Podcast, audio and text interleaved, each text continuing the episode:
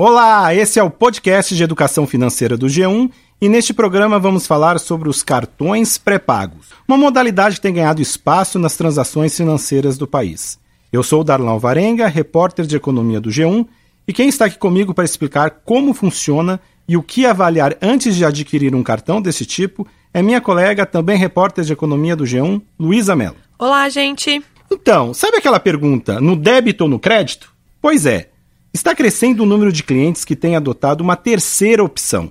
Assim como os cartões de débito e crédito, os chamados pré-pagos também estão sendo usados para pagamentos de contas e compras em geral, em lojas físicas, na internet e também para saques e transferências. A principal diferença é que os usuários não precisam ter necessariamente vínculo com o banco. Pois é, Darlan, os cartões pré-pagos funcionam de uma forma muito parecida com o celular pré-pago, que a gente já conhece. Ou seja, a pessoa vai lá, carrega e recebe um depósito de uma determinada quantia. Aí, conforme ela vai gastando, os valores das transações vão sendo descontados do, daquele saldo que ela tem e o usuário sempre pode colocar novos valores. Então, esse tipo de modalidade, gente, já existe há alguns anos, não é algo assim inédito, não está começando agora.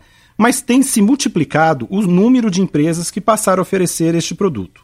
Os cartões pré-pagos já eram usados e eram conhecidos muito por aqueles que faziam viagens internacionais. Depois de um tempo, eles começaram também a ganhar visibilidade como os cartões de presentes oferecidos pelas grandes varejistas, até mesmo nas gôndolas das lojas. E agora, mais recentemente, de uns tempos para cá, também pra, passou a ser adotado por empresas para pagamento de benefícios, serviços de mão de obra autônoma, virou também uma opção para quem não tem banco, não é bancarizado, e até mesmo para aqueles endividados. E esse, o cartão pré-pago, tem se mostrado também uma alternativa para compras pela internet e até mesmo para assinatura de serviços digitais que costumam exigir o cadastro de um número de cartão internacional. Pois é, Darlan, a gente tem aqui uns dados da Associação Brasileira das Empresas de Cartões de Crédito e Serviços que mostram que os cartões pré-pagos ainda representam só 1% do total movimentado por todos os tipos de cartões no Brasil. Só que é a modalidade que mais cresce. Somente no primeiro semestre desse ano, os brasileiros movimentaram 7 bilhões e 400 milhões de reais através desse tipo de cartão. É 70% a mais do que o movimentado no mesmo período do ano passado. Então, para entender o crescimento dessa modalidade e as diferentes empresas que têm atuado no mercado de cartões pré-pagos, eu conversei com o Carlos Ogata, que é diretor da Pagos, a associação que reúne diversas empresas de pagamentos eletrônicos. Escuta só. A flexibilidade dele é muito grande, isso torna ele bastante é, viável por exemplo, para as fintechs que estão explodindo agora, né, estão realmente é, tomando o mercado por conta da conta digital, onde as fintechs hoje que estão surgindo aí como é, novos players para pagamentos, né, é, co colocando suas maquininhas, né, com as suas próprias marcas, através do, do, do da, da abertura desse mercado pelo Banco Central. Então, eles estão vendo isso como oportunidade de oferecer o cartão pré-pago, a conta digital com cartão pré-pago, como forma de poder movimentar essa conta digital que não tem, em, em tese, nenhum relacionamento com cartão bancário. Então, por exemplo, um lojista ou um, um prestador de serviço autônomo que seja, que aceite cartões de crédito através dessa maquininha provida por essa fintech, ele pode, ele pode ter os seus créditos né, dados pelas maquininhas depositados numa conta digital e movimentados no cartão pré-pago, bandeirado, de maneira que ele consiga fazer movimentação, sacar em caixas eletrônicos, fazer pagamentos de contas, pagar tributos, fazer compras é, presenciais, compras pela internet, transferir valores, como se fosse uma conta bancária. Atualmente já são mais de 200 players que atuam neste mercado, segundo Carlos Ogata, entre emissores, empresas de maquininhas de cartões, fintechs e até mesmo grandes varejistas.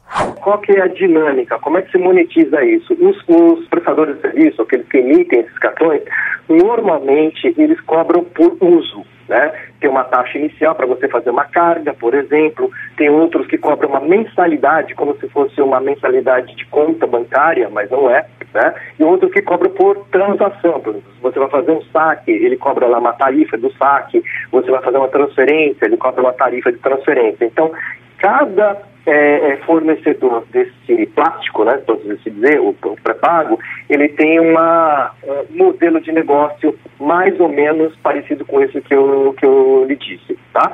Já no cartão de conta digital, que é aquele cartãozinho que eu falei que pode ser utilizado como se fosse uma conta corrente, né, ele costuma ter, assim, de, é, de uso mais recorrente, né? Então ele tem uma certa gratuidade com relação assim à, à, à emissão do cartão. Você compra lá um pacote, né, onde você tem lá sua maquininha, você paga, tem alguns, alguns fornecedores que cobram uma mensalidade da maquininha, tem outros que vendem a maquininha em X prestações, etc. E o cartão vem de presente, entre aspas, certo?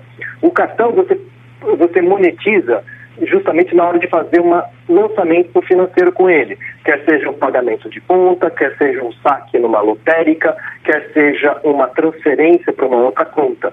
Então é um cartão muito focado em cima de uso. Você paga pelo que você usa. É isso aí. O cartão pré-pago costuma ser uma opção interessante, principalmente para quem não consegue é, ter conta no banco, né? Aí as pessoas que estão com o nome sujo não conseguem crédito. É, e também para quem não quer mesmo ter uma conta no banco. Tem gente que não quer, né? Ou não quer também ter o cartão de crédito. Né? Exato, né? porque cartão de crédito, vamos lembrar que tem taxa, né? Então não é todo mundo que tá, que tá afim de ter conta no banco e de ter cartão. É, mas é importante a gente tomar alguns cuidados antes de adquirir ele, porque a gente tem que analisar as tarifas cobradas para cada tipo de transação e principalmente onde é que esse cartão vai ser aceito, porque alguns deles têm um uso muito limitado, não é todo lugar que aceita, não. Então, antes de adquirir um cartão desse tipo, é importante se perguntar para qual finalidade o cartão vai ser usado. E também ver se não existe uma outra opção a ser avaliada. Eu conversei com a planejadora financeira Letícia Camargo, que apontou três situações em que os cartões pré-pagos tendem a ser uma opção interessante. Escuta só. Então seriam três situações que eu acho que faz, fariam sentido, né? Para aquela pessoa que ainda não tem conta em banco, desbancarizado, para a mesada de filhos e para aquela pessoa que está com é, restrição né, do nome. Então, essa seria uma forma da pessoa também ter um cartão. Para os filhos, né? Porque ele, o, o, os pais poderiam colocar ali um valor e o filho vai começando a, a, a, aprender a utilizar esse dinheiro sem precisar ficar com esse valor em espécie, né?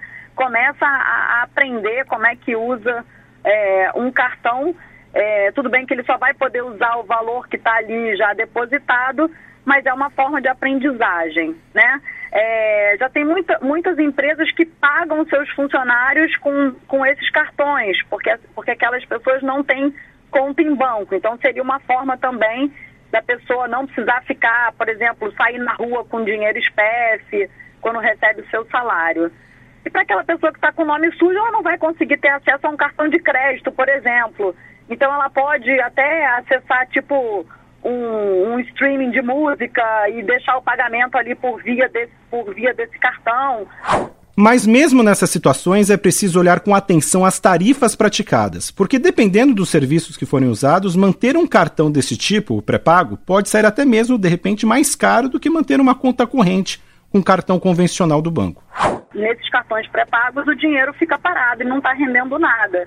Em alguns casos também, há cobrança para você acreditar o valor ou até para sacar o valor. Então, uma outra opção seria abrir uma conta para o desbancarizado, né? Abrir uma conta numa dessas fintechs que não cobram tarifa. Se ele não, não conseguir abrir a conta, aí o cartão pré-pago pode ser uma segunda opção. Vale sempre lembrar também que, embora nem todo mundo saiba, a abertura de uma conta corrente básica sem custo é um direito garantido a todo brasileiro.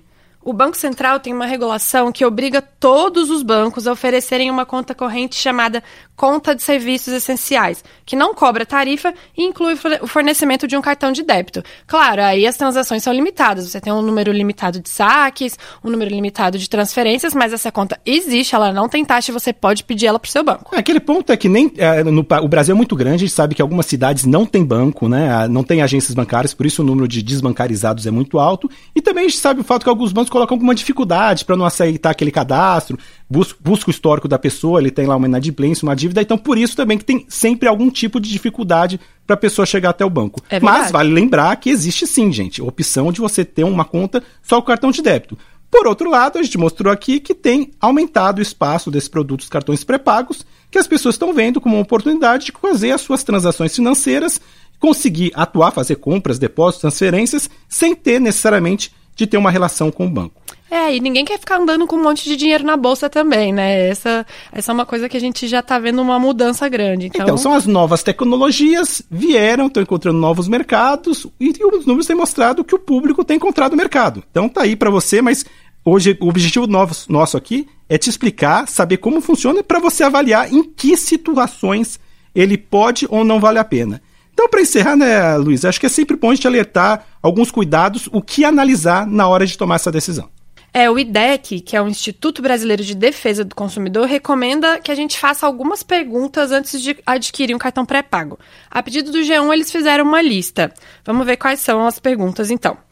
1. Um, para qual finalidade o cartão vai ser usado? Existe outra opção?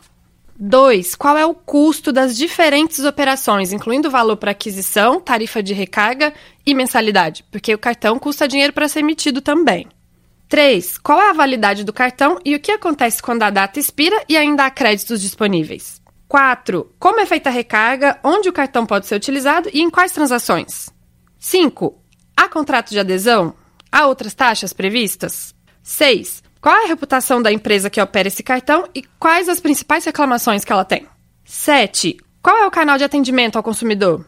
E 8. Se for preciso cancelar uma compra, como é que eu faço isso? Como que essa operação é realizada? E por hoje é só, pessoal. Mas toda semana tem um podcast novo de educação financeira aqui no G1. Tchau, gente. Até mais.